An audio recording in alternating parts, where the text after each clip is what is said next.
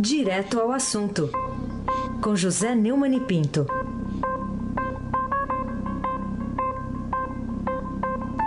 Neumani, como vai você, assim como eu, uma pessoa comum, Um filho, de, Deus. Deus?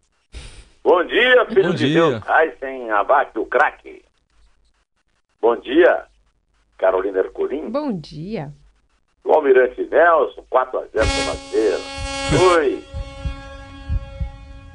Bom dia, Diego Henrique de Carvalho. Bom dia, Moacir, evangelista Piazzi. Bom dia, Clã Bonfim, Emanuel, Isadora e Alice. Bom dia, ouvinte da Rádio Eldorado 107,3. Aysen Abac, o craque. Ô Neumann, vamos começar com o presidente da Câmara, Rodrigo Maia, que sugeriu ontem à noite que um dos caminhos para reduzir despesas do governo seria diminuir o número de ministérios. E depois de revelar que o presidente Michel Temer chegou a cogitar a criação de um imposto para reforçar projetos de segurança, o Rodrigo Maia voltou a dizer que a proposta não seria aprovada pela casa. Que tal essa ideia aí, hein? Aqui não passa nenhuma criação de imposto. Se alguns pensam em aumento de receita, a gente pode tratar de redução de despesa. Podemos começar reduzindo o número de ministérios. Pode ser um caminho para reduzir as despesas. É o que declarou Rodrigo Maia numa conversa com jornalistas, se referindo à decisão de Temer de criar um Ministério da Segurança Pública. O Maia é pré-candidato ao Palácio Planalto pelo DEM, mas na verdade ele quer ser reeleito presidente. Né? O, ele acha que o governo quer roubar o protagonismo dos parlamentares. E o presidente do Senado, Eunício de Oliveira, reforçou a ideia.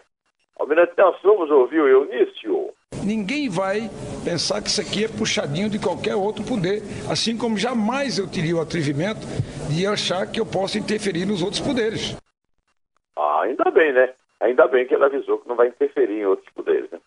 O Estadão dá hoje manchete, Raíssa, que sem reforma, o governo terá de cortar 14 bilhões de reais no próximo ano.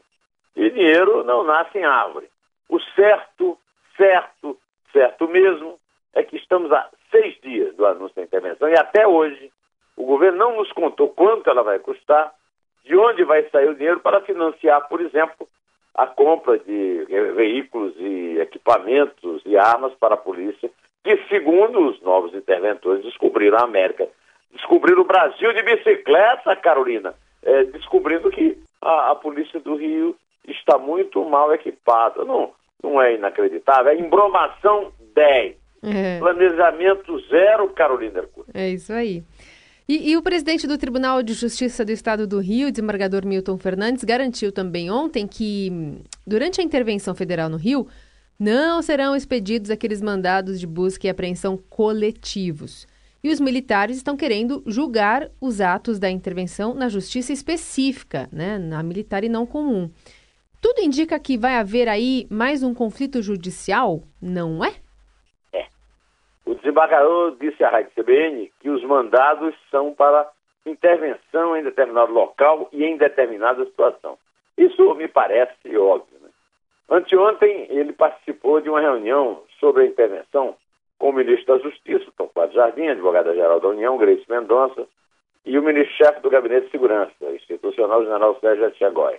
E ficou acertado que os mandados de busca e apreensão coletivos, medidas defendidas pelo ministro Raul da Defesa, serão analisados caso a caso, segundo o ministro. Ele está dizendo que não.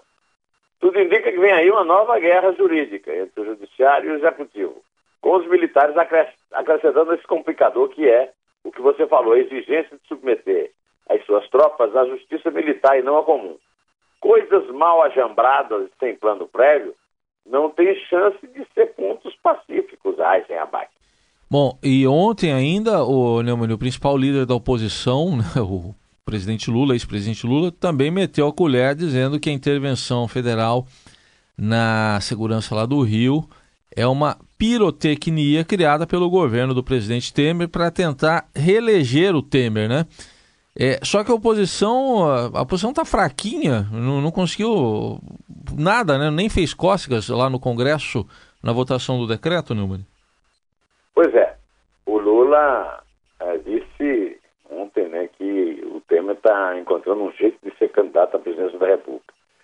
E ele achou que a segurança pública pode ser uma coisa muito importante para ele pegar o nicho de eleitores do Bolsonaro. Disse o Lula numa entrevista à Rádio Itatiaia de Belo Horizonte. Ele estava em Belo Horizonte num evento lá de comemoração dos 38 anos de fundação do Partido dos Trabalhadores. Segundo o Lula, o Temer sabe que o que tirou a reforma da Previdência da pauta não foi ele nem a intervenção, mas as pesquisas mostrando que os deputados não iam votar. Então eles pensaram, vamos criar outro espetáculo e criar a intervenção do Rio para passar para a sociedade a ideia de que iam acabar os problemas. Em resposta a Lula, Temer convocou o porta-voz, que estava lá escondido, ninguém estava no quê, não, não tinha nada, nenhuma voz a porta. Claro. Alexandre Parola, que não se perca pelo nome, para afirmar que a decisão não teve viés eleitoral. É, só. A agenda eleitoral não é nem nunca será causa de ações do presidente. Assim o comprovam as reformas propostas na Ponte para o Futuro, realmente, e que têm sido implementadas desde o primeiro dia da administração. Ai, meu Deus, sai se o Rabugento estivesse aqui para comemorar essa, essa fala do Parola, hein? O certo é que o Lula cumpriu a obrigação de praxe de falar mal do governo, né, que é a obrigação da oposição. Já que a oposição não conseguiu nem obstruir por minutos a votação da intervenção, tão fraca é. Só que o tema também demonstrou grande fragilidade ao responder ao antigo aliado e hoje inimigo, desafeto, adversário, será o que é que é, ou membro do mesmo acordão da impunidade contra a Lava Jato, Carolina Ercolim. É isso aí. Outra coisa que, aliás, né, o presidente mandou Parola dar a mesma resposta que deu a Lula para desmentir o próprio marqueteiro, que deu entrevista ao colega, né, Bernardo Melo Franco do Globo, dizendo mais ou menos a mesma coisa que Lula disse. Temer está se explicando demais? O que, você acha? Carolina, o, o colunista Bernardo Melo Franco publicou no Globo um artigo chamado O Marqueteiro disse que Temer é candidato, que é o Sim Moco, que não se perca pelo nome responsável pela propaganda presidencial, contou a ele que o Planalto quer usar a intervenção federal no Rio para ressuscitar a imagem de Michel Temer e alavancar uma candidatura à reeleição. Segundo Bernardo Melo Franco, o homem está animado. Considera que o chefe ganhou uma grande chance para sonhar com um novo mandato. Ele já é candidato. A vela está sendo esticada. Agora chama vela. Agora começou a bater um ventinho Rabugento nele, Almirante.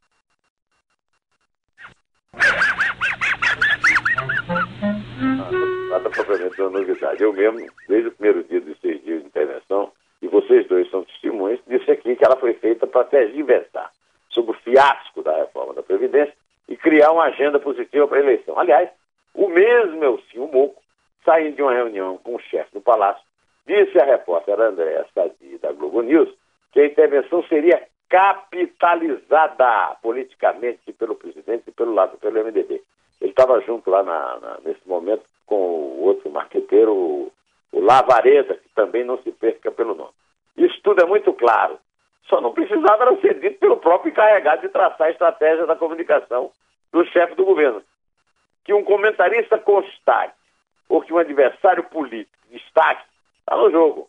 Mas o marqueteiro, quem tem um maqueteiro assim não precisa de adversário de inimigo, de desafeto, é ou não é? Heisen abate. É, viu? É. Rabugento tem um só, mas candidato a Dick Vigarista, pelo amor de Deus, tá cheio aqui.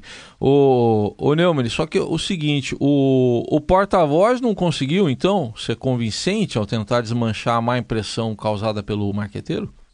É um plano de balapatões, de palhaço de circo tampa de pinico.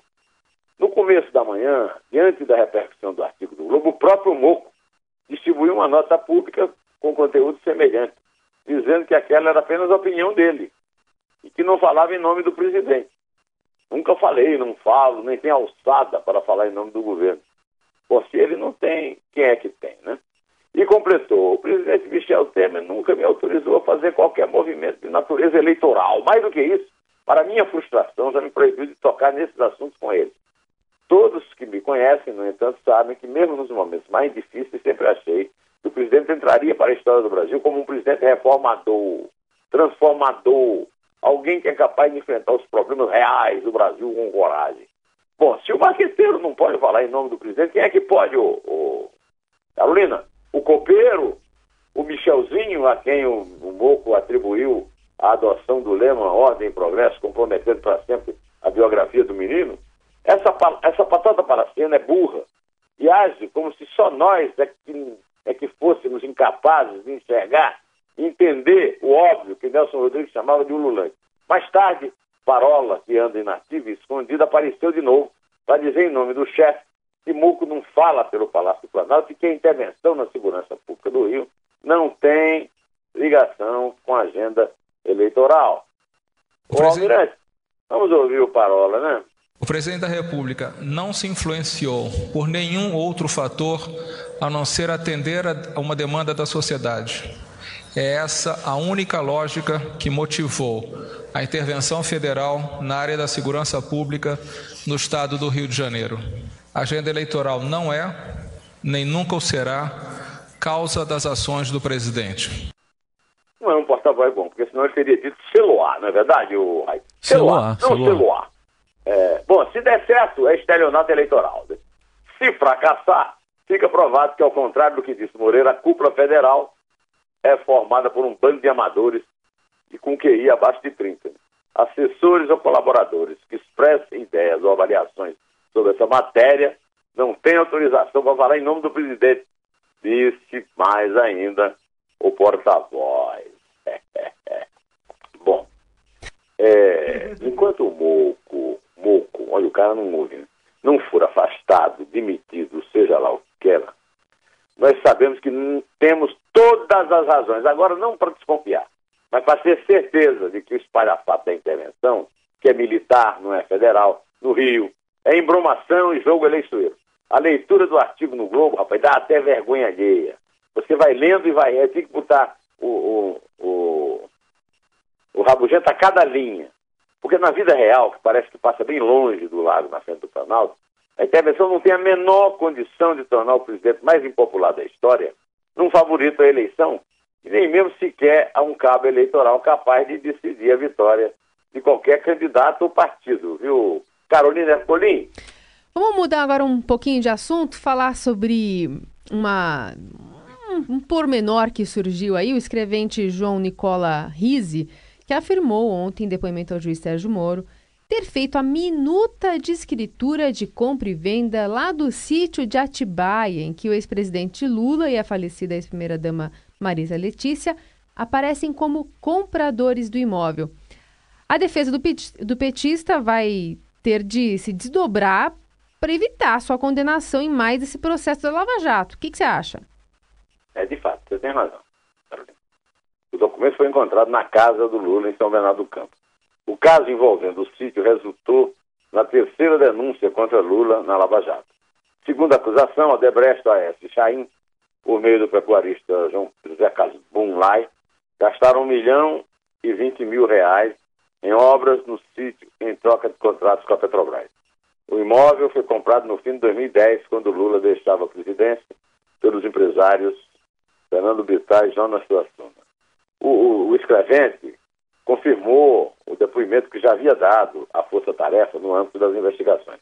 Ele disse ao Moro que fez um documento que constavam os nomes de Lula e Marisa, a pedido do advogado Roberto Teixeira, em 29 de outubro de 2010. A, minuta foi lavrada no escritório dele, de Roberto Teixeira, que é defensor e compadre do petista, segundo o escrevente. Nessa minuta consta que a compra seria feita pelo petista em 2012 Após a primeira tratativa com Teixeira, Rizzi afirma que o documento teve todo o trâmite no cartório, mas depois estacionou. O assunto parou, não se falou mais nada. Neste momento, o, Heisen, em que Sepúlveda pertence, fez uma peregrinação entre os ministros do Supremo, ao qual ele pertenceu, e agora defendendo Lula, para tentar evitar que o seu cliente seja preso por ordem do Tribunal Regional Federal da Quarta Região de Porto Alegre que o condenou e fixou sua pena em 12 anos e um mês. O distinto público que paga as contas públicas e sabe que foi furtado de forma vil nas gestões do PT sobre Lula e Dilma, fica sabendo que há evidências que o Ministério Público Federal tem razão quando atribui a Lula a propriedade secreta do sítio Sotabaré e, em consequência, a culpa do réu em mais um processo por ocultação de patrimônio. pelo qual já foi condenado em relação ao, ao edifício lá Triplex, no Guarujá. Além de manter a chama viva para evitar ser preso, o Lula está percorrendo o Brasil, por isso que ele foi a Belo Horizonte, quem sabe, né? Para desviar a atenção do público, mas também para ele próprio se convencer de que vem aí mais uma condenação. Dizer, pelo menos ele está, vamos dizer, é, espairecendo Almirante Nelson. Vamos ouvir Nem Luz, Nem Lixo, que é da Rita Lima, mas é cantada pela Marina Lima e de quem tanto o nosso Raíssen Abac e a Carolina gostam, para nos despedir, meu caro Nelson Volter.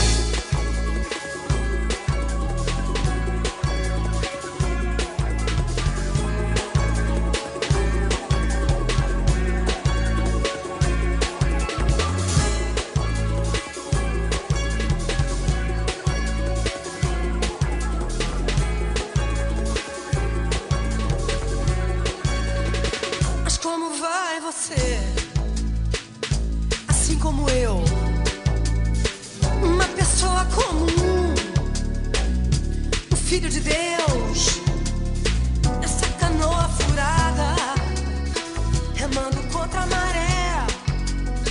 Eu não duvido de nada, tenho fé. Mas como vai você, assim como eu? Antes de contar, eu quero esclarecer ao Almirante Nelson que o Jonas, o melhor jogador da partida do Flamengo, foi contratado a pedido do professor Vanderlei Luxemburgo. E na época ele era chamado de Schwarzenegger do Sertão. É. Estão ah. querendo Luxemburgo aqui no São Paulo agora. É, estão né? querendo agora o Luxemburgo no São Paulo. Essa eu quero ver. Vamos Bom, ver. vamos contar, Carolina? Então vamos contar, Neumani. É três. É Luxemburgo, né? É dois. É dois. É um. É um. Pé.